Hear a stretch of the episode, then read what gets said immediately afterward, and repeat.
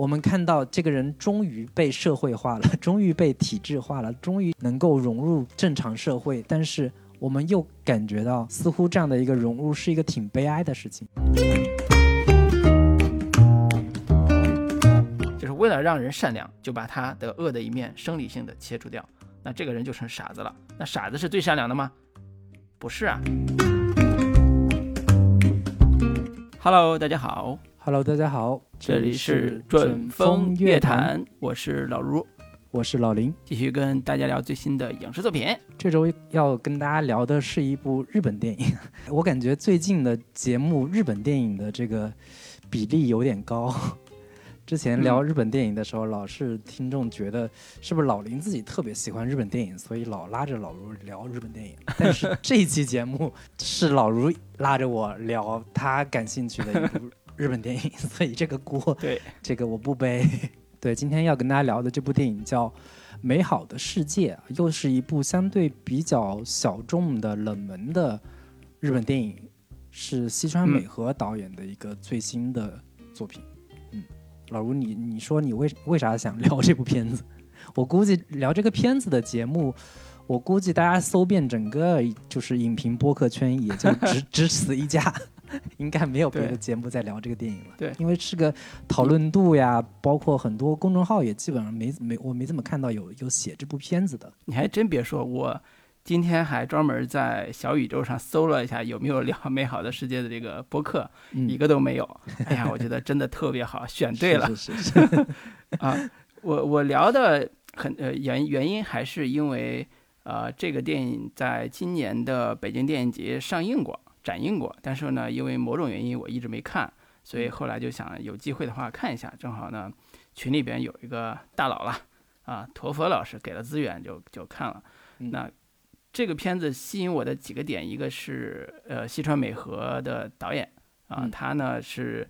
可能了解的知道他是那个石之愈合的徒弟，算是。对。然后呢，卡斯呢是有一个叫伊索广司的主演，男主演。他是我特别特别喜欢的一个影帝级，我认为演员，嗯、然后在日本也是非常非常有名的一个老演员了。呃，嗯、他有点像那个韩国电影里边那个崔民植啊、呃，如果大家有印象，演老男孩的那个那个气质啊，就是他的形象非常的饱满，然后他的戏也非常的好。从演技这个角度来讲，他的戏我一般都是特别特别喜欢的，所以这部片子出来之后，我也很期待啊、呃、他在里边的表现。那第三个就是这个片子，它是一个题材本身是有，我觉得是有戏剧性看点的，就是一个呃监狱里边放出来的一个罪犯，就是伊索广司演的这个罪犯，他重新走向社会的这样一个过程。所以这几个元素加成是让我很期待。结果看了之后，我发现果然非常好看，几乎可以称之为这个豆瓣冷门佳片的这个代表作之一了。所以呢，就热情的邀请老李一起来 做这期节目。对。我们这个电台呢，之前也是本着一个向听众推荐一些冷门好片的这样的一个宗旨吧。因为我们之前老是聊一些特别大热的、特别就是呃讨论度特别高的片子嘛，我觉得可能也不是一个呃特别我们愿意去蹭热点、追热点的这样的一个事情啊。基本的影片信息，其实刚刚老吴也介绍过了，导演西川美和是日本女导演的一个 代表人物吧。其实我知道的日本女导演，除了西川美和之外，其实就是河濑直美，就这俩人。其他日本女导演，我确实涉猎的不是特别多。那这个片子编剧也是有西川美和，同时这个呃这个电影是改编自佐木龙三的小说，叫《身份账》这样的一本小说改编的。那主演方面，除了刚刚老吴提到的伊索广司之外，还有仲野太赫，这个是之前像。我是大哥大，以及我们之前也都特别喜欢的短剧开始了里边的这的一个主演，还有包括长泽雅美，她是影片算是一个客串型的角色，戏份不是特别多。那其他演员还包括乔爪功，他是之前《东京家族》里边演那个爷爷的那个角色的演员，其他还包括尾野尾尾牙一子等等这样的一些老演员。那影片片长一共是一百二十六分钟，影片首映是在二零二零年的九月十日在多伦多电影节上首映，在二零二一年的二月十一号在日本上映。评分方面，豆瓣目前是八点二这样的一个分数，那评分也是目前和西西川美和评分最高的一部片子吧？对，大概是这样的一些影片信息。我补一下那个演员方面的一些信息，可能大家会更感兴趣一点。嗯，就是除了我刚才提到的。呃，伊索广司这位著名的男演员之外，如果看过他电影的朋友，可能会想起来他几部特别著名的电影啊，《弹弹琴跳跳舞》，这是他早期的一部周放正品导演的喜剧片，然后后期的也有那个森田芳光导演的《失乐园》，还有呃金村昌平导演的像《鳗鱼》啊，《赤桥下的暖流》，以及我们我们俩都特别喜欢的另外一部三谷幸喜的导演的作品《笑之大学》，对。啊，都是他演的。所以这部这名演员真的非常非常厉害，如果大家感兴趣的话，啊，一定要找时间看一看他的作品。那另外一个演员呢，就是刚才提到的非常难念的名字，叫尾牙一子的女演员。这个女演员在里边演了一个非常小的一个律师的角，律师的老婆的角色。但是呢，她这个角色呢，啊，如果提另外一个名字的，可能大家都能想到，就是她曾经在大概呃一九七二年左右吧，七十年代啊，演了一部。日本的卡特片儿叫动作史上的那个经典名作，叫《修罗血姬》。嗯，那这部片子后来在二零零四年被昆汀·塔伦蒂诺来戏仿，做了《杀死比尔》。里边有一幕是，呃，一个日本的女武士在雪地里边杀人，那那幕场景就是《修罗血姬》的啊经典场面。后来被昆汀·塔伦蒂诺翻拍了，相当于用借用了。所以这些啊有趣的这个历史背景呢，我就可以简单分享到这儿。感兴趣的话，可以自己自己带可以去找一找。那我们就。打一个分数给这个片子，然后说一下，呃，为啥我们要聊这个片子？我先来啊，因为我推荐的嘛，我先来打啊。我给这个片子先打八分儿啊，算是我近段时间里边看的一部非完从完整度来讲和啊整个故事的呃喜欢程度来讲是非常好的，非常或者非常高的。呃，其实这故事很通俗或者很简单。就是刚才也提到了，是一个呃有黑社会背景的一个罪犯，从监狱里面出来之后，他开始重新生活，已经是一个将近六十多岁的老老爷子了。他能不能被社会接纳啊？听起来是很很俗套的故事。他让我想起来，在我们呃国内有过另外一个导演拍的一部作品，叫《本命年》，是谢飞导演的成名作，主演是那时候非常年轻的姜文老师啊，三十多岁演的，啊呃当时得了那个柏林电影节的金呃银熊奖。算是那个九十年代，然后电影艺术史上一个非常重要的一部代表作品。它里边讲的也是一个当时的被抓进去的一个普通青年，姜文演的这个人被放出来的这个之后他的啊生活。但是我在看《美好的世界》的时候，我就有特别强的一种感受，就是呃这些人从监狱到了社会之后，他的外部环境到底是怎样一个塑造？然后让这些人，不管是格格不入也好，会被接纳也好，这个过程到底是怎样的时候，我发现，呃，这个片子就是《美好的世界》，它塑造的外部环境，简直在我看来就是一个非常像，也不叫天堂了，至少是非常文明、非常优秀的一个社会面貌，非常的善良，而且不管是从呃社保局的公务员，还是底下的这个普通的那个超市员工、超市的老板，都非常的照顾他。跟《本命年》里边那种社会的恶劣，啊，以及他与社会的这种冲突相比，呃，《美好的世界》里边那个社会简直是特别的良善了啊，已经非常非常好了。甚至我再举一个不恰当的对比，就是跟老炮儿的那个故事里边的社会比，也也要好很多。老炮儿里边那个世界是说，呃，世界改变了，年轻人不守规矩啊，他特别的美化过去那个时代。但是对当下的时代是批判的，用一种老年人的思维方式去批判他，啊，不守规矩的年轻人。但是为什么在这样一个看起来很美好的当下社会，这部电影依然能够讲述出一个所谓跟社会无法接纳他以及格格不入的这个现实，就引起了我非常大的一个好奇心。就是它相当于把一个非常俗套的主题，做了一个更加深入的探讨，更加有意思的探讨，然后放在了一个。嗯，男主和社会的基本规则怎么接纳的问题，或者说你能不能学会明哲保身的在这个社会上生存下去，啊，所以这个主题就变成了我用一句话来总结，就是呃，仗义每多屠狗辈，负心多是读书人，也就是 这些从社会上混出来的人特别的仗义，但是这个社会呢，其实给这个仗义的人呢没有提供很好的生存的机会，因为大家都是遵守法律的，啊，那负心的人呢，可能大部分都是像电影里边另外一个呃角色演的那个读书人，对，所以这个主题本身是现在当下重新提出来之后，又有了新的变化，又有了新的。呃，感受。同时，我也刚才也夸了这个我喜欢的这个男男主演啊，他在里边表演的这个戏份非常的重，啊，而且也是一看就是已经高龄的这个演员了。但是他的完成度非常非常好，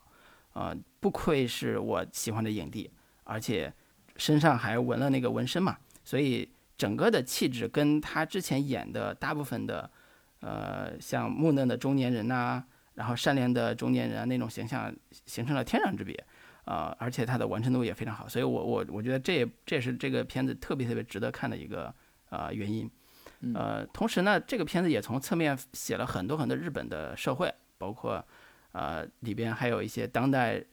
黑社会的老龄化问题啊，这些非常有意思的一些日本当下现实，呃，也丰富了这个电影的看点。所以，我整体上来讲是非常喜欢的。推荐人群还是以呃喜欢看日本电影的、喜欢看文艺片的观众，我是强烈推荐的。我觉得这个片子一点都不闷，引起大家对当下社会的一些思考吧，甚至说还有点小感动。我是觉得是值得看的啊。想听听老林的意见。我给这个片子打七点五分啊。呃，看这个片子的时候，我有一种看老港片的感觉，就是老卢也知道，就是港片其实。早年间拍过一大一系列的黑帮片，比如说那个《古惑仔》系列啊，以及那个杜琪峰拍过一系列的这种黑帮片。然后港片在后期其实是有一个叫后黑帮片时代，也做过类似很多这种黑帮大佬出狱之后如何融入社会，以及这个社会已经翻天覆地的产生了巨大的变化，然后老一辈的这种黑帮头子开始变得。跟这个社会格格不入，无法融入这个新的时代、新的社会这样的一个主题的电影，比如说我们之前看过的像《九龙冰室》呀，甚至包括呃《飞沙风中转》这种反黑帮片的这种黑帮片，其实这个题材在港片里面也算是一个老题材了。但是我没有看过哪个电影像这部电影拍的那么的细腻动人，就是它是用文艺片的手法来拍一个。看起来比较陈旧的，看起来比较过时的这样的一个题材，或者说他用一种社会问题片的拍法来拍这样的一个题材，我觉得这个是一个非常独特的一个视角跟切入点啊。借用一个呃刑满释放人员融入社会的这样的一个过程，来带出一些呃社会问题，甚至是用这样的一个故事来进行对于日本国民性的某一种批判。我觉得这种切入切入角度跟切入深度。都是比较独特的。我我甚至看出某种对于那个时代的昭和男儿，就是以前像呃这个那个那个很多日本我们看过的一些黑帮片的这种故事的某种嗯对高仓健或者说那个呃北野武拍的那一系列的黑帮片的那一类故事的或者说那一类英雄人物的一个缅怀，对于现代社会将这种古典的。黑社会性质的，呃，快意恩仇的这样的一些，呃，男性人物、男性角色给剥离出去了，或者说排挤出去了，他们成为了某一些异类、边缘人物。我觉得这部电影对于那些这这些人物是一曲挽歌的这样的一个存在。我觉得这背后的意涵还挺挺值得玩味的，就是那种北野武士的黑帮男儿。他们曾经就是豪情万丈，里各种的暴力美学、快意恩仇等等的这样的一些情感吧，在当下的这样的一个平成时代，平成时代已经过去了，到了令和时代了。看起来男性没有那么的有血性，只会逃跑，就是事不关己的，完全都不管周周围的那些那些遭遇到不公的、遭遇到这个欺凌的这样的一些人。我觉得是有某种。男性权男男权在失落之后的某一种孤独跟彷徨的这样的一个感觉吧，我觉得是比较有意思的。而且这样的一个主题，竟然是一个女性导演以一种非常细腻的手法来拍出来，讲述的一个男性落寞后的挽歌这样的一个主题，我觉得是一个还挺让我觉得耳目一新的一个拍摄角度吧。对，大概是这样的一个一个观感。对，推荐人群跟老吴一样，就是如果你对日本电影感兴趣，如果你对西川美和，你看过之前西川美和的其他电影的话，我觉得这一部算是西川美和的一个新的代表作，也是他近几年拍的作品当中比较优秀的一部，我觉得挺推荐大家可以看一看的。老林提到这个黑帮片这个议题，我觉得，呃，是我特别觉得感兴趣的。包括这一次我们聊的时候，我也想到说，我们可以在呃正式开始之前，简单聊两句这个黑帮片这个设定的部分。呃，因为你刚才提到说是。香港黑帮片关于这类主题写了很多。其实我们都知道，黑帮片里边有两大，这个我们亚洲啊有两个特别重要的这个这个影视元素，一个是香港黑帮片，另外一个就是日本黑帮片。呃，日本黑帮片也是我们看日本电影里边算是一个呃类型片的一个典型代表。呃，从我们刚才提到北野武拍过类似的，呃，像后期还有《极恶飞盗》的这种黑帮片之外。呃，还有一个导演也拍了很多，就是深作新二，就是拍大逃杀那个导演。嗯，我印象很深，就是他在早年他拍电影的时候，包括比如说像一九七五年他拍过一个叫呃仁义的牧场，啊，就是仁义之战的这个意思。然后后边的很很多的关于这个所谓仁义主题的电影，啊，都是黑帮片里面特别典型的这个故事。呃，那当时的所谓昭和男儿里边。那个 日本黑帮片也是特别典型的代表，以至于到了非常后期的时候，呃，极道元素也成为大家影视作品里边非常有话题性或者非常有呃娱乐性的一个元素。比如像极道先师啊，包括后期的我是大哥大，对我是大哥大，对这些呃极道元素或者黑帮元素，其实它已经脱离了呃大呃黑帮原来的那个现实，所谓黑帮当下的现实吧。就它是一种偶像化的黑帮，或者一种美化的黑帮，呃，但是在这部电影里边，我们经常看到一个社会化的，当下已经被老龄化所影响到的，已经被社会或者叫日本政府管制的特别严格的黑帮，呃，让人不仅唏嘘，然后看到了那些凄惨的黑帮大佬们老年之后的那个组织的样子，呃，甚至说《唐探三》里边，他对日本黑帮的使用还是在。之前大家想象中的那种大哥们聚在澡堂里边洗澡，然后青壮、青壮的这个男子们啊，纹身变身的那种状态。但实际上，我们在这部电影里边看到的，呃，真实反映日本黑帮的现状的这个桥段已经不是这样了。所以，这是我觉得呃一个特别有意思的一个一个现象或者话题。啊，之前可能大家在新闻上也经常会看到呃相关的日本所谓黑帮没落的这个话题，但是。我觉得在这部电影里边，你可能会有直观的、更有冲击力的感受。对对对，其实我我我想聊一下这个片子到底想探讨的一个主题具体是什么？就是他，嗯，四川美和拍的这个美好的世界，它到底是不是真的是一个美好的世界？或者说它是不是有某种讽刺性的意味在里边？就是关于这样的一个一个标题，或者说它的一个主题，其实非常浅表的一层主题，就是关于。在日本社会，刑满释放人员在回归社会的过程当中的种种的不适应，以及社会的种种的敌意和冷漠。其实刚刚提到老师提到的这个《本命年》，算是国内拍这样的一个题材，或者是拍这样的一个主题比较有代表性的作品。但是在此之后，其实呃，在国内的影视剧里面，我们挺少看到有再有其他片子或者说电视剧有对这样的一个主题有过多的呈现的。但是我看过的大量的日本的电视剧也好，日本的电影也好，或者说小说也好，都有在讨论这样的一些主题。我觉得这可能跟日本的国民性或者说日本日本的一个大众心理有有关系。就是日本人是一个非常不愿意给别人添麻烦的这样的一个社会氛围或者社会社会气氛吧。就是一旦你有过有过污点，或者说你坐过牢、杀过人，基本上你你。回归社会的一个可能性，或者说其他人旁人的眼光和旁人的这样的一个气氛，会对你造成巨大的压力和和影响。我在好几部看过的，比如说东野圭吾的小说里边，呃嗯，他那部小说叫《信》，其实就就在就在讲关于就是呃杀人犯的家属如何在这个社会生活和立足这样的一个主题。我觉得这样的这样的一些主题，在国内观众看来，是不是有点太过于严重了？就是哪怕我只是一个杀人犯的一个家属，那呃我在面对旁人的眼光的时候，我在面对这样的一个。就是日常社会生活的时候，我会遇到种种旁人非常这个敌意的，或者说有点警惕的这样的一个一个眼神。我觉得这个这样的一这样的一些情绪，或者说这样的一些状态，对于国内观众来说是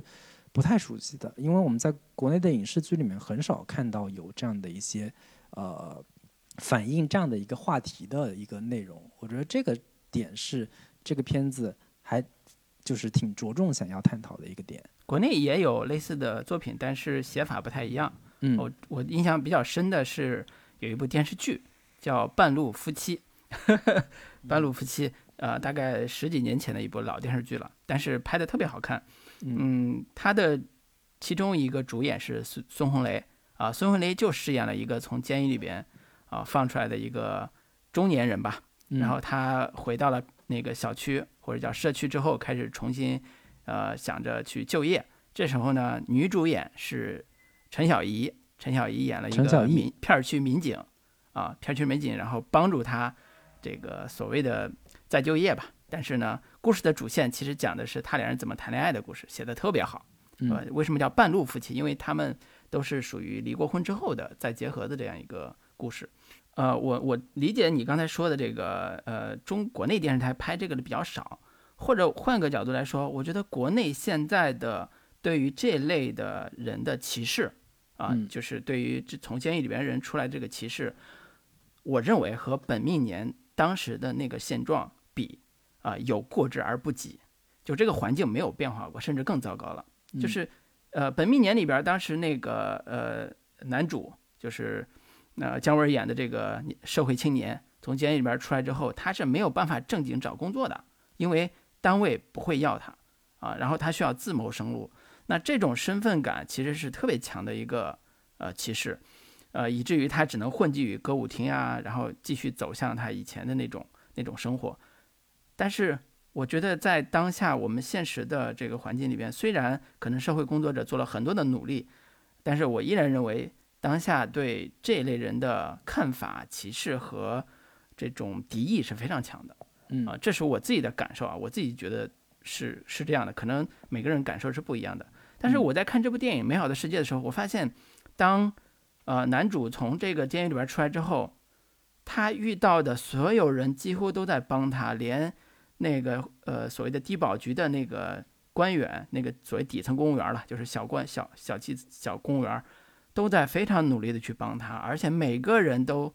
展示出巨大的善意，嗯，去帮助他，嗯，我觉得这个环境为什么我之前说像天堂一样的环境，就是这我其其实已经无法想象说这个环境到底是不是日本真实的环境。如果是真实的话，那我真的是觉得日本在现在这个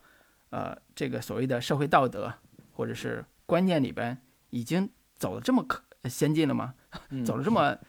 呃和谐了吗？对，这是我自己的看的时候一种非常深的一种感感受，就是我发现他的戏剧着力点并不在于个人和环恶劣的环境之间的冲突。所谓恶劣环境，就是像本命年举的那个社会都不包容你的这个环境。嗯，这个在美好世界里面是不存在的，社会都特别想帮助他啊，给他介绍工作，给他低保，让他有自己的这个是呃呃能够挣钱养活自己的。工作，甚至他连男主自己都在想说：“我不能吃低保，因为我吃低保是对其他人的不不公平，所以我要努力的工作。”啊，这这种环境本身跟大家想象中的那种呃复杂的社会环境比，我觉得还是很不一样的。这是我让我意外的一个点。所以这个戏剧矛盾就转变了，它就不是说我怎么跟社会对抗，努力挣扎啊，然后结果社会把我又逼回监狱这种传统的这种啊这种写法，而是说那。你怎么融入是这个这么看起来这么美好的社会，看起来这么对你好友好的这些人，怎么像一个普通人一样，能够在这个社会上生存下去？嗯，我觉得这是他重点着力的那个矛盾点，而这个矛盾呢最大的破坏性元素就是当事人自己，就是这个从监狱里边出来的这个已经六十岁左右的一个老爷子。那为什么呢？因为他身上还有那种仗义直言，还有那种呃有点侠义风侠义的这种气质的这样一个呃特点。他在路上看到别人打架，他会过去帮忙，甚至看看到有小混混欺负呃欺负中年人，他会过去打架去帮助那个人。但是其他人都在劝他说：“你千万不要这么做，因为这个社会你只能明哲保身才能活下去，你得忍。”你不能像以前一样，啊，你看着路见不平你就拔刀相助，千万不要这样干，这样只能让你和这个社会格格不入。这个社会就刚才描述出来看起来很美好的那个社会，你是融入不下去的。所以这竟然构成了这个故事里面最重要的一个戏剧矛盾，这是让我没想到的。但是他又写的非常好，所以如果从主题这个角度来讲，它反而让。主题变得更加的复杂了，就是刚才提到那“明哲保身”那个词儿，就是好像看起来，如果一个很和谐、很美好的社会，你能做的就是你尽量不去干涉别人，甚至当别人受到伤害的时候，你也不要管，嗯，因为这样会给你自己带来很大的麻烦，嗯，然后呢，你可能也会因此再次什么，因为使用暴力再次入狱干嘛的，甚至更惨，是，所以这个这个可能是是你想说的。日本的国民性的那个点吧，对对对对对，我觉得这个主题是我看这个片子我觉得最有意思的一个地方，就是我我之前提到的关于主流社会的一个生活方式和生活态度，就是对一切都特别隐忍，就是事不关己，只要能活下去就好了。我觉得这个对于一个黑帮分子而而言，或者说对于一个对周围的事情都嫉恶如仇，对于。呃，弱者有抱有深深的同情，然后特别快意恩仇的这样的一个人性冲动的这样的一个遏制吧，在当下的一个法治社会之下，不那么提倡你要见义勇为，不那么提倡你要对周围的事情路见不平一声吼这样的一个非常有侠客精神的这样的一个人吧。我我我对于这个电影，如果你放在一个就是以前像什么做头饰之类的这种。呃，武侠片，日本的武侠剑戟片这样的一个类型之下，我觉得玉所广司演的这个角色其实是有一点侠客，或者说有点侠义精神的这样的一个人物。就是在我看来，这个导演想去着重刻画的一个玉所广司这样的一个前黑帮人士，他身上残存着某一种古典的侠义精神，或者说古典的侠客精神。这样的侠义精神是在当下的日本社会，呃，越来越趋向于呃冷漠，越来越越趋向于原子化的这样的一个人情冷漠的社会是非常非常格格不入的，或者说有点不合时宜的这样的一个一个就是人物性格。然后西川美和着力的想要对这样的一个人物，这样的一个人物，呃，一面要一面有非常。强烈的同情的感觉，一面又有寄托着很强烈的一种，呃，歌颂或者赞扬的这样的一个 一个一个一个表达吧。但是，确确实实这样的一个人物放放在当下的时代，放当下的背景之下，又是一个呃，你可以说是不安定因素，或者说是与当下整个日本社会是非常呃隔膜的这样的一个人。我觉得特别典型的一场戏就是。长泽雅美跟这个中野太贺他们两个人发现这个主角在街边要跟两个因为因为要见义勇为跟两个小混混要在打架的时候，那个中野太贺就拿着这个摄像头在拍，拍着拍着看他打的太狠了就开始跑，然后那个长泽雅美就去追他，就是追上他之后对他狠狠的训斥了一顿，就说你你为什么要跑？就是你要么过去帮他，你要么去。你要是不敢上去，你就找人帮忙，你怎么能跑呢？然后中野太贺就觉得我我跑就是理所当然的，甚至是他用了各种的理由来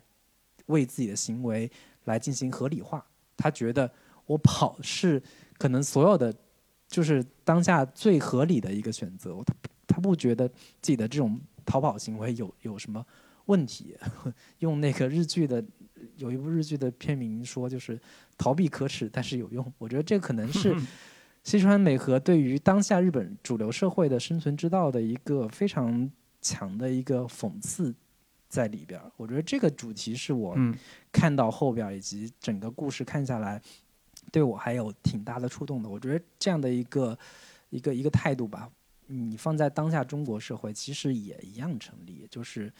网民在网上各种的，就是对各种事情。呃，嫉恶如仇，然后键盘侠们各种的批判，但是到到现实社会当中，其实也同样也都是非常冷漠的，尽量不管别人的那些那些事情，就是那个坏人不上网，网民不上街 这样的一个一个一个主题吧。对，主题一方面是你刚才说的，呃，批判性的，就是对当下所谓日本社会里边那种懦弱的那一面的批判。但是同时，也我自己也觉得，从那个年轻的那个中野太贺的那个角度，呃，也在分析暴力的分寸感或者边界感，因为这也是这里边我觉得写的特别好的部分，既批判了自己，也批判了暴力本身。它不像有的呃武侠电影或者是黑帮电影，一味在鼓吹侠义精神，一味在鼓吹比如说复仇啊，类似这种主题，它其实在探讨当下现代意义上。的暴力的根源以及暴力的分寸，因为里边有非常多的这个呃设定是讲呃男主他是怎么去展示他的暴力的。比如说他当年为什么进监狱，就是因为他和他妻子那个开了一个小酒馆，结果来了个小混混，然后那个小混混就在那儿骚扰他们，那个男主就一忍再忍，最后拔刀砍了这个小混混十几刀。当时法庭的那个公诉人就问那个男男主，就是你知不知道这东西会让人致死？然后你如果知道的话，你为什么砍了他十几刀？然后这个行为本身跟你刚才举的那个场景里边，就是那个中野太贺看到他为了帮街街头的一个普通人跟那俩小混又打了一架，打的还特别惨，还把他咬的咬的非常的惨，就说明这个人是控制不了自己的情绪。控制不了自己的暴力的行为的一个一个人，在一定程度上，当他生气上头、愤怒上头的时候，他是不管不顾的。这个跟我们之前呃刚才想说的所谓侠义精神对比来看，它就更加丰富了。它就不是单一维度说就是见义勇为好，就是那个呃侠义心肠就是好，它不是这个维度。它其实在探讨说。那这个人身上到底有哪些的元素构成了他是侠义精神的？又有因为这个元素，他又构成了他哪些人生的悲剧？这个就让这个故事一下子就没有那么的简单，没有那么的所谓的黑白分明，一是一，二是二那种啊。所以从这个视角上，啊，一直有一条线，就是处理中野太贺这样一个年轻人，他为了写一部自己的小说，以及拍一部呃电视纪录片，来。分析男主，试图跟男主接触，然后掌握他的资料，以及分析他的过往，甚至搬出来他原生家庭的所谓的前史啊往事啊，来寻找他的母亲等等，来探索他的暴力的根源。我觉得这个是现代性的一种写法，它跟以前的我们刚才提到的那种类型片和非常传统的一面思维写法还是有很大的不一样的。嗯，对。我我看完的时候，我有一种有一个奇怪的联想，我觉得这是一部非常主旋律题材的电影，就是国内不是挺多想要去展现的所谓的一些社会问题片嘛，然后往往在结尾的时候会有给出一些说，呃，就是在这个电影的结尾的时候，中野太贺在写的那个，我不知道是论文还是一个新闻报道，其实。非虚构写作之类的这样的一个主题，就是讲很多呃刑满释放人员出来之后，因为得不到社会的接纳，因此隔了几年就会重新入狱，然后重新就是像一个死循环一样去继续以往的这样的一个生活模式和行为逻辑，然后。在这个结尾，他呼唤说，大家都应该尽量多多的，就是消除偏见呀，尽量的多多接纳这样的一些刑满释放人员。我觉得从这个从这个议议题上来说，它其实是往往一个相对偏正能量的、相对偏一个比较主旋律的这样的一个故事主题上深挖。然后刚刚尔如提到的一个关于就是暴力的边界的问题，以及这个玉所广司这个角色为什么会。就是无法控制这个情绪，它其实有很多是从呃心理分析的角度 去呃来给他做一个呃就是原因的归结，就是归结于他，他故事里面有一条主线，就是他从监狱里出来之后，把他的那个所谓的其实是档案档案本之类的身份本拿出来了，然后一就是一本一本都抄写下来了，给了给到一个电视台新闻新闻处之类的。同时，他的主要目的是为了找妈妈，就是要寻找他当就是。这个当年抛弃他的母亲，以及有大量的笔墨在写说他小时候因为被母亲被父亲抛弃之后，他呃如何的进入到黑帮，如何的走向了犯罪道路，这样的一个就是小时候的心理成因，以及原生家庭对他造成的伤害。然后中野太恶也通过他的他的口说出说。为什么一个人无法控制自己的情绪？就是因为他小时候遭受过虐待，或者说遭遭受过欺凌。但同时，呃，母亲这样的一个形象是他心目中最有安全感的、最渴望得到的一个抚慰这样的一个主题吧。可能相对这样的一个主题是一个比较呃，对于现代观众来说是比较好接受、好容易理解的这样的一个主题。其中有一场戏比较典型的就是，当他觉得周围的一切都对他非常的不友好，他想要去考驾照，结果因为种种的，因为金钱的关系，他没有钱去考，然后进入社会去找工作，他也找不到其他的工作，打电话过去说：“我有医生，我有那个裁缝的这样一个手艺。”但是对对方问他说：“你是在哪儿学的裁缝呀？”然后他就说不出来，别人就怀疑说你是不是在监狱里边你是不是这个就是坐过牢，就又又不招他了，等等的这样的一些一些事情，都让他觉得他进入这个社会无望了。于是他去找当年的一个黑帮兄弟，黑帮兄弟的小弟弟小弟就带他去，嗯，就是找女人。然后这个人这个女孩。有一场戏，就是在两人在床上，那个女孩有点像是一个母亲的这样的一个姿态，去对他进行抚慰，让他产有有让他产生很强的这种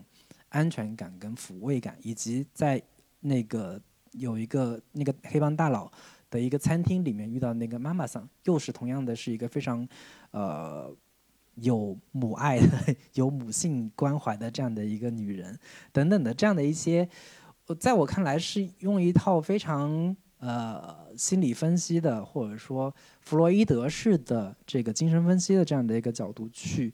分析或者说拆解这样的一个人物心理，在我看来会稍微有那么一点太合理了，或者说有太多的笔墨去给他寻找的寻找他人物个性或者说内心创伤的这样的一个疗愈跟。呃，抚慰的这样的一个过程，尽管这个这个过程是一个相对比较能让人信服的一个一个一个逻辑跟理由，但其实，呃，嗯，可能我们看到看了太多这一类的这样的一个主题，或者说这样的一个对于人物的内心的呃分析的这样的一些故事，会稍微有一点点觉得没有那么有有新意，或者说能能让人看到一些比较耳目一新的、比较独特的一个一个切入角度吧。对我觉得这个地方难做的点就是能让人信服，呃，我觉得能让人信服这个本身就是这个刚才你讲的，不管是挖掘原生家庭也好，暴力分寸也好，以及他跟周围人的融合的过程也好，都是这个片子极大的优点。呃，我举个不恰当的例子，就是刚才你你说，呃，其实这是一个主旋律电影，但是我把它理解为真善美电影，啊，我觉得主旋律电影在很多程度上可能达不到。真善美，或者为了主旋律而伪造 真善美，我觉得这些是很糟糕的一种写作方式或者创作方式。嗯，我们换个角度去看，就是在前两年我们也聊过那部《阳光普照》里边，里边他的也有一个角色大儿子是从监狱里边出来了啊，中间他们在监狱里边还劳劳改啊，包括唱什么花心啊，也是用一种可信的方式展示出来一个人怎么走向犯罪道路，以及怎么出来之后怎么生活的这个。情境，呃，所以这个里边最难处理的就是可信，嗯，你包括他去找母亲这个点，其实更多的是挖掘他自己的前史，这个是非常有用的一个戏剧动力，嗯，啊，这因为找母亲这个情节在原小说里边是没有的，这是电影后来自己加的，那他加的目的并不是说真的去找所谓的母亲，因为他的母亲是，呃，当年那个。一个县里边的一个艺妓，呃，这个艺妓呢未婚怀孕生了这个孩子，然后把他孩子送到了这个呃孤儿院，那所以他跟他母亲其实根本就没有什么血血亲的这种亲密感啊，甚至说呃多年之后他们再去找母亲的时候，那个中野太和也说过说。你其实应该承认，你母亲当年就是抛弃了你，而不是因为什么什么原因。嗯，所以这种情感本身就构成了他内心里边那种极度的，就像你说极度不安全感的那个部分，这也是他性格形成的一个很重要的一个因素。呃，我觉得里边，嗯，在这条寻母亲寻母亲这条线上，让我特别感动的那个点，恰恰就是他呃来到了呃他当地生活的那个小学啊，或者叫孤儿院。然后孤儿院里边，他这些周围的这个所谓的当事人吧，终于找来了一个老太太。那个老太太是，呃，在孤儿院里边曾经打过工的啊，做过饭的一个老奶奶。然后呢，老奶奶其实什么都不记得了，就之前七十年代那时候他们生活的那些细节，全都觉得根本不认识这个人，也不记得他的妈妈在哪儿。但是呢，因为一首校歌，所以他们孤儿院的这个院歌，让他们又回忆起了很多的过去。啊，同时他这个男主出来之后，又跟现在的这些小孩在一块踢球，拍的又极其的生活又很美好的一个一个场景，就踢足球，嗯，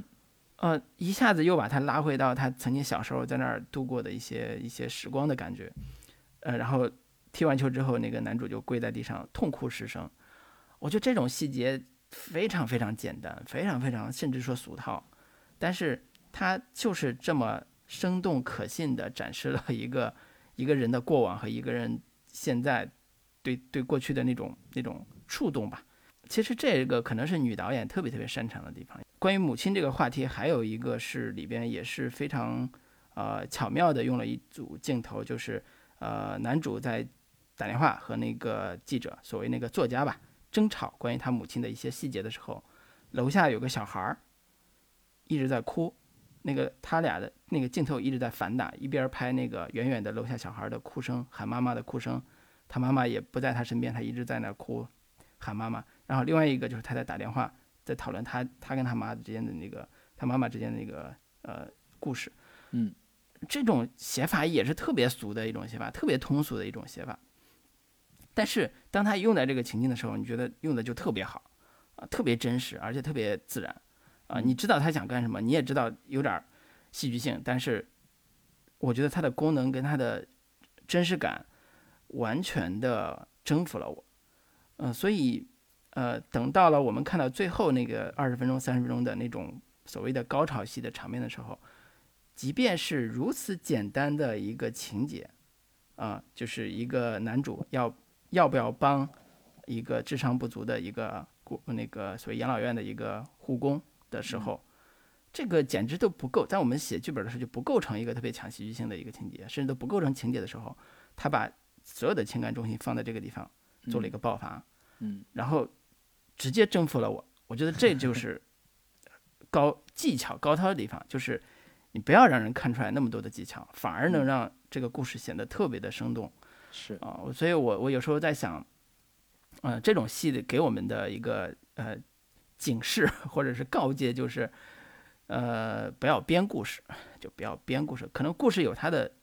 那条啊生动的脉络，生动的嗯线索。我们需要做的是花时间花功夫去探索啊，去用感同身受的呃方式，去用想象力去探索这个人物，探索这个世界。啊，如果这个世界不够，如果我们探索出来的东西可能真善美的东西打动不了我。根本原因可能我们得想想，是不是这个现实不够真善美，这个世界或者这个社会不够让我们打动我。所以有时候，嗯，这些问题不在于说我们能不能写出一个主旋律的东西，而是说我们能不能真实的忠于自己、忠于本身、忠于社会、忠于现实去创作一个作品。哦，我觉得，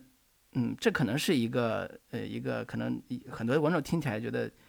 呃跟他没关的话题。但是我觉得对我们来讲可能还挺重要的。我记得有一次罗伯特麦基在北京做讲座，我去了，然后呢，那个当时就大神嘛，就是编剧大神，然后就就就特别想让人签名，然后就我就排队啊，排排排排排排到了，那个签个名，然后呢，它里边就上面写了一句话：tell the truth，就是说出真相啊，或者叫说真话啊，就是 就是这种非常简单的一句平时的一句话。我觉得呃，当时觉得说，哎，大师就是大师，一句话点出来这个 这个剧作的奥秘。但是，但是他你回过头来，经过十年之后吧，现在十年过去了，我再去想这句话，我觉得它不是剧作的奥秘，它是人生的奥秘，它是人的奥秘，它是你对自我、对人生的一种看法。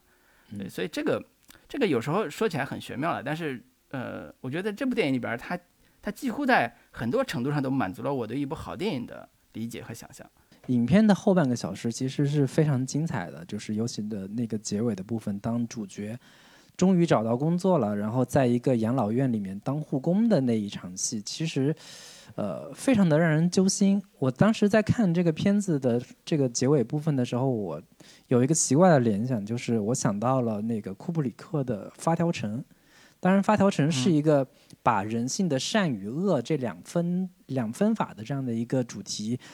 做的一个非常极端的这样的一个一个一个处理吧。但是我看到这个后半部分的时候，确实是会让让让我觉得这两个故事之间有某种异曲同工的这样的一个表达。就是当结尾的时候，玉玉苏广司在养老院里面发现有两个年轻护工在欺负一个有一点智障的。这样的一个护工的时候，他想要出手相助，因为在前一场戏里面，就是他们两人曾经是关系比较融洽的这样两这样两个人。然后他想要出手相助的时候，他在脑子里面已经幻想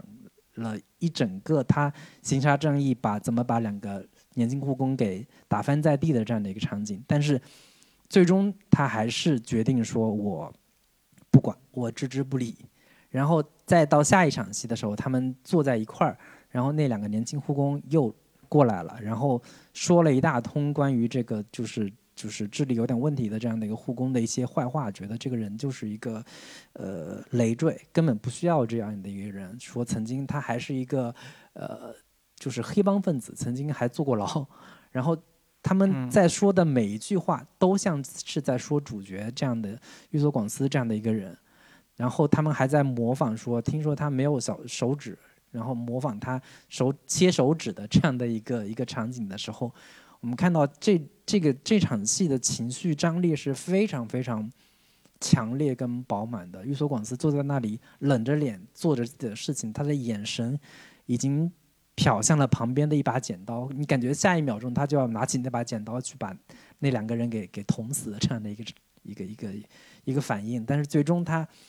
隐忍了这一切，他放弃了自己身体本能的或者说恶的那个部分，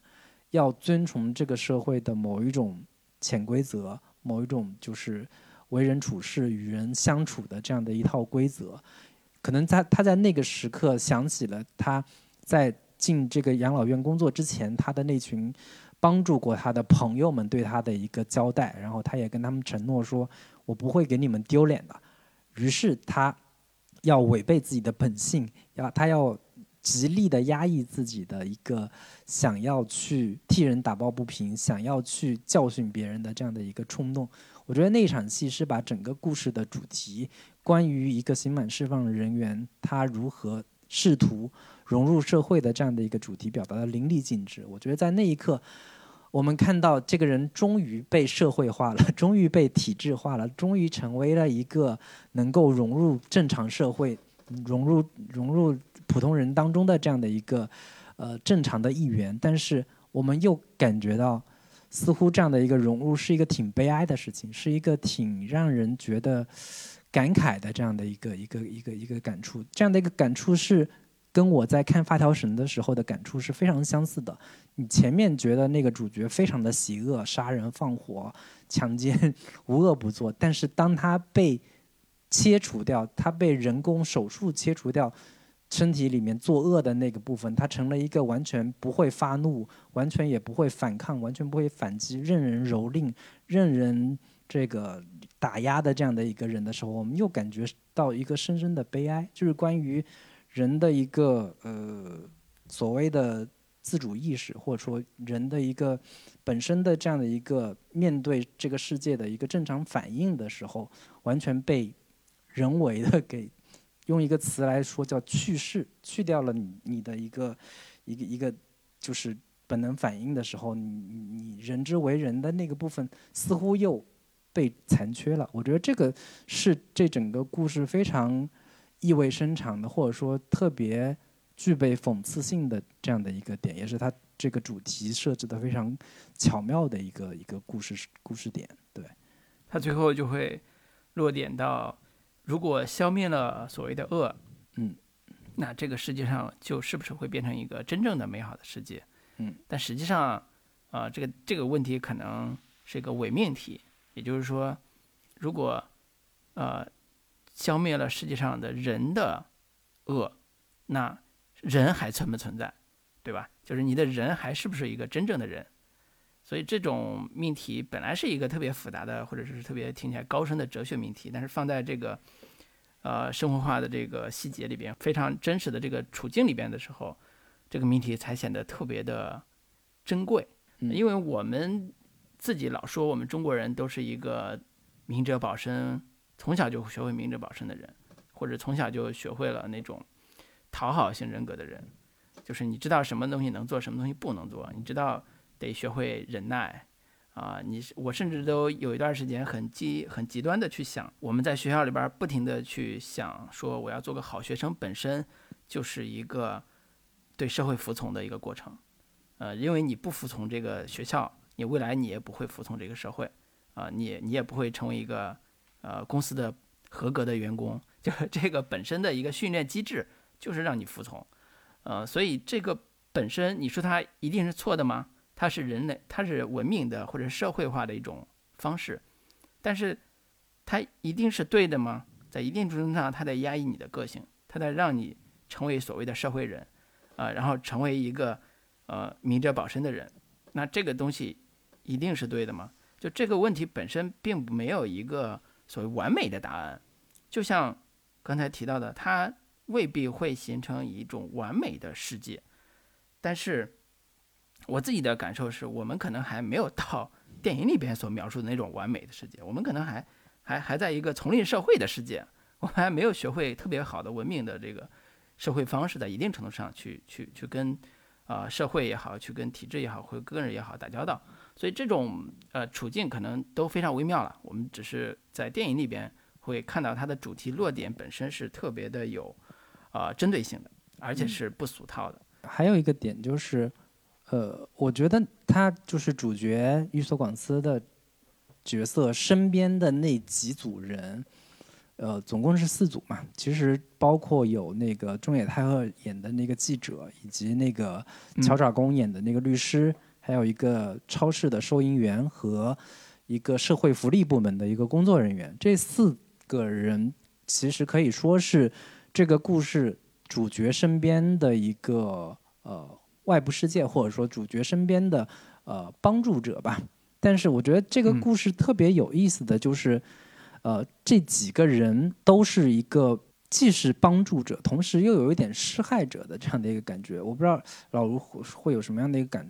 就是感受。就是我在看的时候，我觉得这些人一面是看起来像是美好世界的一个组成部分，同时又是某一种冰冷的，或者说某一种。社会体制性的这样的一个象征，就是这些人其实在这整个故事里面，其实从并不是从头到尾都那么善良，都那么美好。比如说那个记者是最开始是想要，确确实实是想要利用他的，就是利用他的这样的一个身份，我要去做一些噱头。他也没有真的想要去帮他找母亲，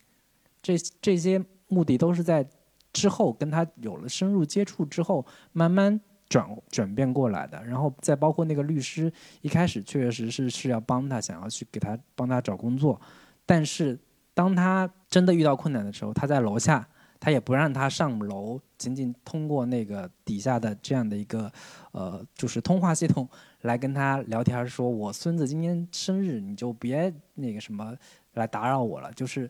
你作为一个就是前有犯罪前科的人，我不想。让你上来跟我的这些家人有更多的见面，以及那个超市收银员在一开始的时候其实是无端的怀疑说你是不是偷东西了，于是就过来那个想要那个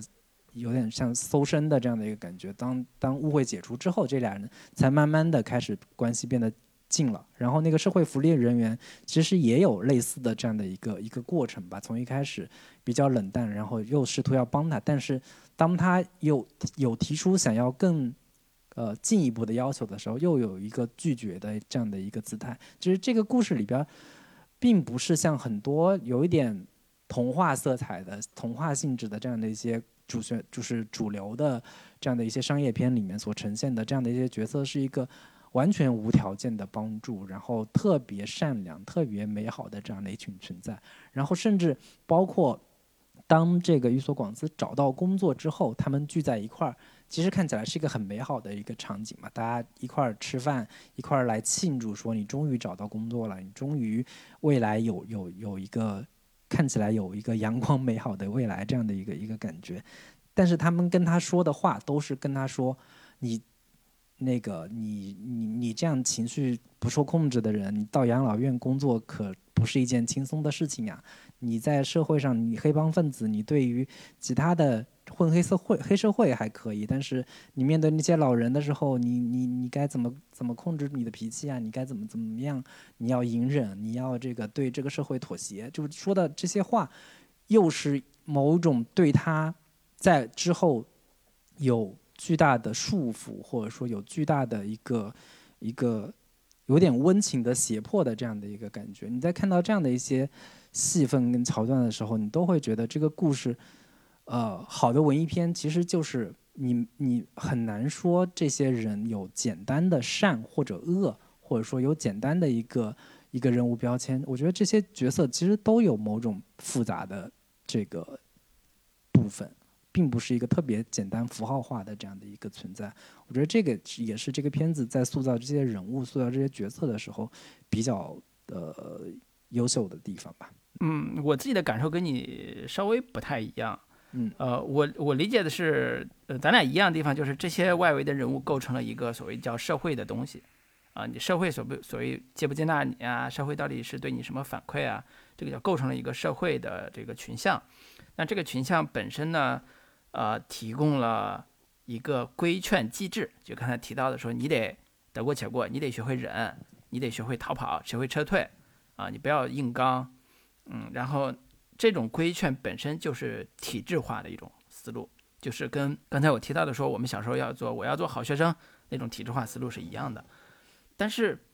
换个角度来想，我我其实不太愿意把这些人物都理解成那种呃善恶难辨的人。我觉得他们是里边特别让我感动的一部分善良的人。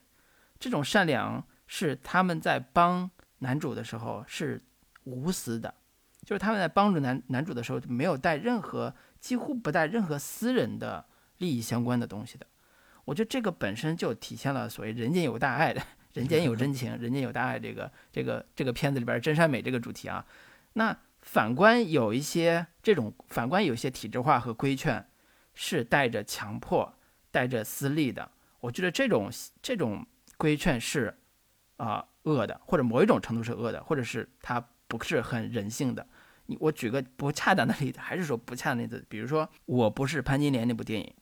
当女主要为自己的权益去努力的时候，所有劝她的人都各自有各自的心机和目的，有的是为了自己的政绩，有的是为了自己所谓的某一种私利。那我觉得这种规劝本身就不是善良的，他的出发点也不是善良的，所以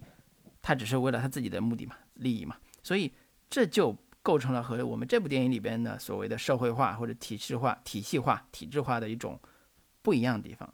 也跟你刚才提到的那个发条城的那种惩罚式规训是不一样的。就是为了让人善良，就把他的恶的一面生理性的切除掉，那这个人就成傻子了。那傻子是最善良的吗？不是啊。所以这就是我我理解这部电影《美好的世界》里边这些人他所表现出来的整体的一个。善良的社会希望这个人改造成什么样子的这种社会性规劝，动机是善良的，行为是温和的，尊重他的。然后呢，这个人也就是男主三上也自己也感动，自己也特别的内疚，就是说我一定不会让大家蒙羞的，我一定会对得起大家对我的这份关爱的。到了后边，他甚至接到了他的前妻的电话啊，前妻说我会带着女儿过来一起跟你度个假啊，然后怎么着怎么着，就是男主也特别特别感动，他觉得他已经被这个社会接纳了，已经被这个社会所呃紧紧拥抱在一起了。然后呢，就出现了你刚才讲的那个后半节那个非常重要的他的人生的重要选择时刻，就是我是不是要保护好我自己，而不去救那个。智商有点不足的那个护工，啊，他果然没有救，没有救之后，拿着那个护工留给他的、送给他那束非常漂亮的，算是野菊花吧，然后带回了家，然后他自己就心脏病这种，然后就离世了，啊，带来了所谓最后的一个特别美妙的又怅然若失的一个长镜头，从他们刚才你讲的这些社会人从他家里出来，然后镜头摇向天空。啊，美好的世界，在蓝色的天空下是这样的吗？引起了引发了一个思考。嗯，但是我觉得这是善意和善意之间的较量，它跟恶之它跟恶没有关系。所以我觉得这个是这个电影特别好的地方。嗯，我我我我，当然这个可以，咱俩可以有不同的理解啊。就是这是我自己的那个感受。其实我们也没有说 以优缺点的这样的一个角度来分析这样的一个电影。嗯，其实我在看这个片子的时候，我我想起了另一个电影，就是伊斯特伍德有一个片子叫《完美的世界》，跟这个片子的片名对非常类似啊。但那个那个故事跟这个故事其实有某种这个相似之处，就是伊斯特伍德那个片子是也是讲一个呃。那个不是刑满释放人员，那是个逃狱逃出来逃犯出来的这样的一个凯文特斯纳演的这个逃犯出来，在路上遇到了一个呃小男孩儿，那小男孩儿是好像是从小就被被家暴，也也没有父亲等等这样的一些一些悲惨的处境，然后他带着一这个小男孩儿一路就是经历了种种的这样的一个历险，然后就是形成了一种某种像是父子之情。之情的这样的一个一个感觉，其实你你在这个呃美好的世界里边，你看到玉所广司跟仲野太贺这个角色，其实，在后半部分看起来也有某种类似于父子之间的这样的一个一个一个感情吧。尤其是当他们去那个孤儿院踢了一场球之后，俩人一块洗澡，洗澡的时候，那个仲野太贺就帮他擦背，然后在他背的的的时候就。让人想起说，这两个人之间似乎有某种如父如子的这样的一个，就是惺惺相惜的这样的一个 感觉，这样的一个情感吧。我觉得从这个这个中野太鹤的这个身上，他其实从这个人物身上，从三上这个角色身上，他也看到了某种父亲一般的存在，就是面对这个这个世界的不公，面对这个世界的一些丑恶丑恶的东西，他没有勇气，但是。这个男人是有勇气的，他可以这个挺身而出，他可以为为那些受到不公正待遇的人去打抱不平。我觉得从这个意义上来说，中野太鹤跟三上之间是有某种类似于父子之情的这样的一个感觉。我觉得这个可能也是这个片子有很多种复杂情感或者说多维度可以解读空间的这样的一个地方。对我自己想多聊一个是那个呃，他去见大哥那段戏，我觉得。黑社会大哥那段戏，我觉得那段戏是，呃，拍的非常有意思一段戏，就是，呃，男主先打电话啊，从那个笔里边找了一个珍藏了的电话号码，然后找开是一个电话号码的条打电话，然后说大哥，那个你你还好吗？然后那个大哥一听他的声音就很兴奋，说哎呀你你是不是出来了？然后咱们一定要见一面。然后呢，我去你你怎么去？然后我我我我让你好好。那个我要好好招待你一下。打电话的时候，这个话音是他们电话的声音，然后场景是东京湾，就是我们看到的东京最漂亮的那个那个电视塔，东京塔和夜对东京塔和夜晚繁华的东京湾的这个高楼大厦，就是气质非常的恢宏，就是那个航拍镜头从那个东京塔开始一直旋转，然后拍出了东京湾漂亮的夜景。然后这时候，勾起了一种期待，就是好像黑社会是，呃，又有钱又有权利，然后过得又特别好的一种一种想象，啊，这个镜头感给的特别的有意思。然后画面一切就是进入到他坐在一个特别豪华的轿车上，然后呢，大哥那个小弟就问他说：“哎呀，你你你你怎么样呀？什么我要带你去哪哪哪玩啊，什么之类的。”然后接下来下一场就开始，啊，他在那个酒店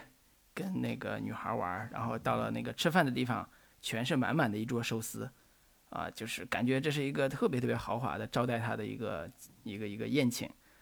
呃，把黑社会描绘的像大家想象中那样。但是接下来就出现了非常好玩的一幕，就是这个大哥吃着吃着寿司接了个电话，说：“哎呀，那边有个事儿，我得去评一下。”然后旁边有个小弟把他拉出来。那大哥半条腿没了，然后坐着轮椅去帮人平事儿去了。旁边妈妈桑就解释说：“哎呀，这个大哥那个得了糖尿病，然后呢做了手术，所以这个半条腿就没了。然后呢又指了指外边的一个园丁，那个大叔说：‘你工干好活之后你就赶紧回去吧，不要再去打那个亲歌，就是打那个电玩了。你赶紧回去。’那个那个远远的那个正在干这个园艺活的这个老大爷，满身的都是。”纹身，一看就是，对，一看就是当年的这个小弟，也是混了多年，终于熬到了这个八十多岁老爷爷了，然后蹒跚着扛着架子走了，就是把日本 当年蒸蒸日上的所谓我们的极道或者是黑社会啊，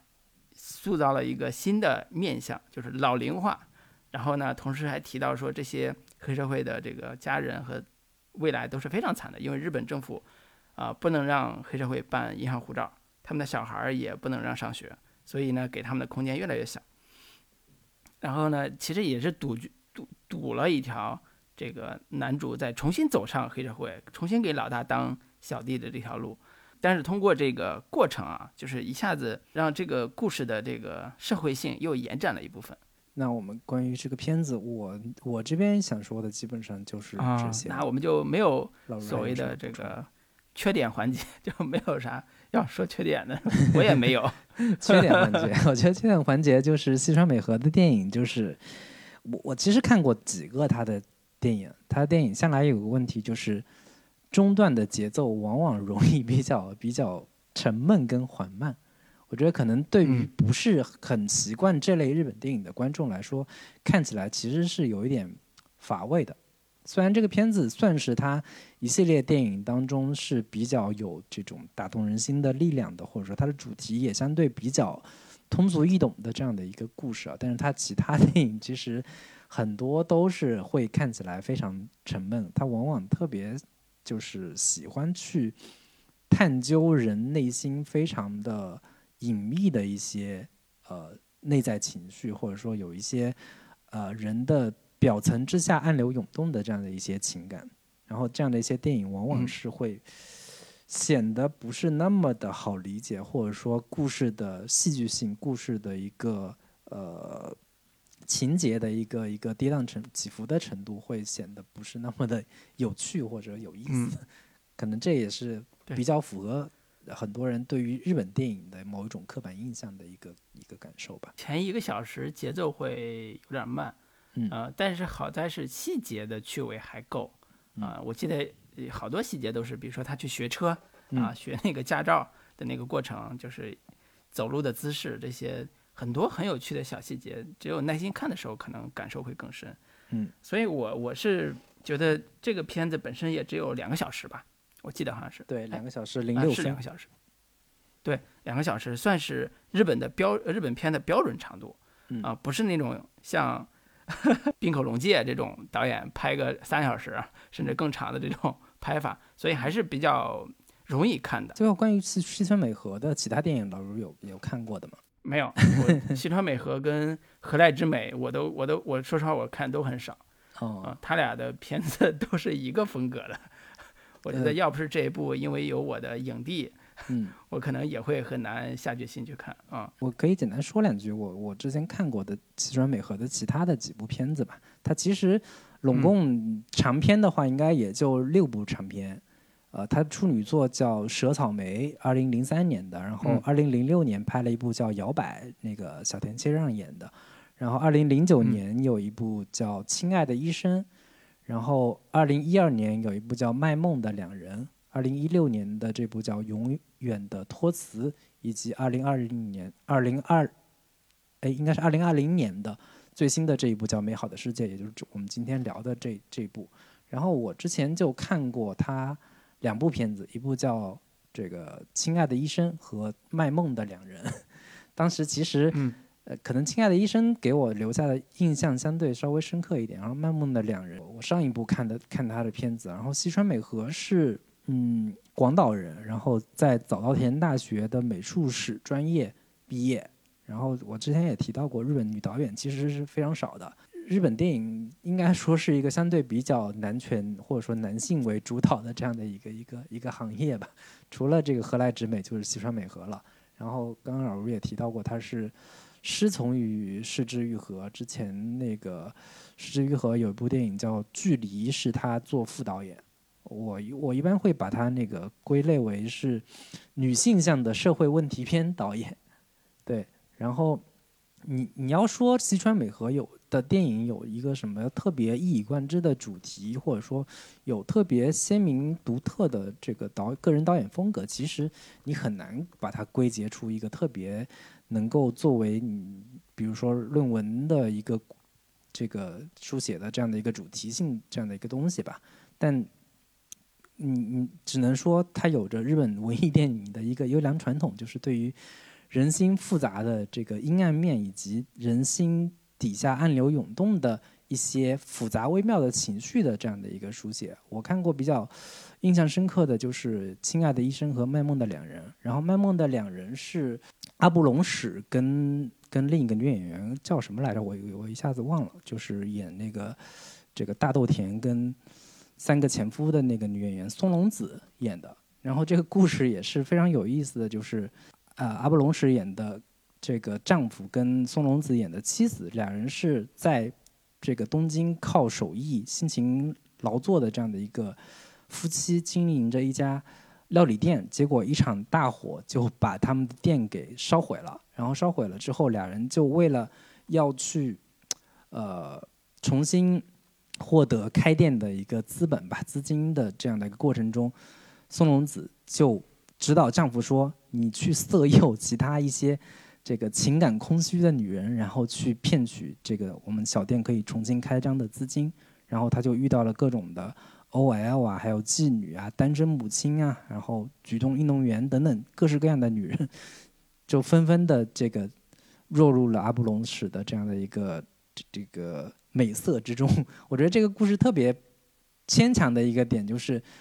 你如果找一个特别帅气的男演员，比如说那个什么木村拓哉之类的，你说我要用色相去勾引这些这个少妇也好，精神空虚的女人也好，我觉得都是有比较大的这个合理性的。但是你偏偏找了一个个外形并不是很优质的这个阿布隆史来。演这样的一个角色，我觉得从这个合理性来说，合理性来说，这个就是一个非常牵强的这样的一个设定啊。但是你在看这个整个故事的时候，会你会觉得，嗯，这个这个片子应该就是呃西川美和特别典型的一个拖沓冗长的这样的一个缺点的一个代表作吧。尽管这个设定非常有意思，然后也有几个可以，嗯嗯，你能够像是我们今天聊的。美好的世界的这样的一个能够让你有沉入角色内心的一些段落，但是确实不是这个西川美和非常优秀的一个一个一个作品，就是《卖梦的两人》。如果感兴趣的可以找来看看，就是故事设定还挺有意思的。但是这但是这个整个故故事的一个呃，就是说服力其实是有点弱的。我刚看了一下，西川美和在国内还有他的小说作品和。散文集作品出版，嗯，也是一八一九年两年出过的，呃，一本叫《永久的托词》是他的这个小说集，然后呢，这个也是他电影其中一部电影的名字，然后另外一个叫《围绕电影的 X》是是他的散文集，就是把他自己的关于电影的一些想法或者是创意啊，极光片语的那种 idea 啊，做了一个散文集或者随笔集。其中也有他回顾他自己的创作生涯呀，包括他创作理念的一些分享。嗯，我觉得感兴趣的听众啊，真的是特别感兴趣。刚才老林也说他电影比较闷嘛，如果你对他的电影的文艺气质也好，或者他电影本身也好感兴趣的话，其实国内也有相关的这个书籍出版，可以做参考的。嗯啊，我是都没看，所以我无法推荐。我只是说感兴趣，大家可以去找来看一看。嗯，行吧。那今天我们关于这个西川美和的这部《美好的世界》就跟大家聊到这里。还没有加我们听友群的听众，可以在微信当中搜索“准风乐坛播客”的首字母 C F Y T B K，就可以找到我们的对听友群。然后欢迎大家来踊跃加群。哎，然后我再多插一句，就是我们现在。啊，经过不懈的努力啊，终于在小宇宙上线了。是 这个也虽然也没有啥努力，就是因为前边的那个之前的两百多期，两百三十期吧，两百二十两百二十九期之前的节目，呃，暂时还不能一一的上线，所以小宇宙上只能看到从我们扬名立万开始到这一期到之后吧，主要的我们的做的播客啊，感兴趣的听众呢，可以在喜马拉雅以及小宇宙上听到相关的节目。嗯啊，当然喜马拉雅上是最全的，所以呢，以后看我们有没有技术手段或者想办法能解决这个问题。欢迎大家多多支持我们吧，就是在小宇宙上给我们点赞、转发，然后评论。你先多上几期节目吧，你。对，啊，所以也是感谢大家支持吧，因为之前是在喜马拉雅上独家嘛，终于这个独家结束之后，我们有一些其他的这个平台可以上线。我们在那个网易云音乐里边也上线了几期节目。如果就是有不同的收听习惯的听众，你如果喜欢习惯在网易云音乐或者说在小宇宙上听的，我们也会陆续的在这些平台上把节目给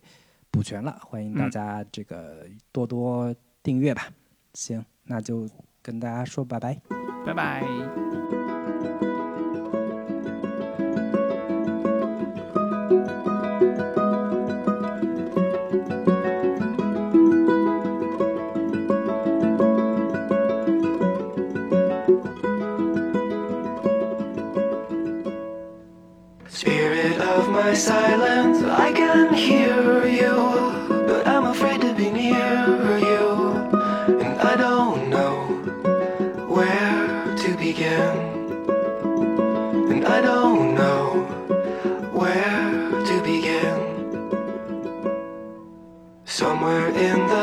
Desert, there's a forest and an acre before us, but I don't know where to begin. But I don't know where to begin. Again, I lost my strength completely.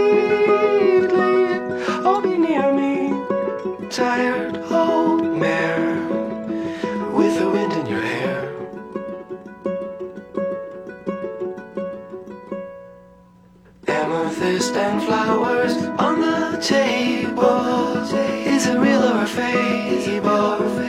Well, I suppose a friend is a friend. And we all know how this will end. Chimney swift that finds me, be my keeper. Silhouette of a cedar. What is that song you sing for the dead?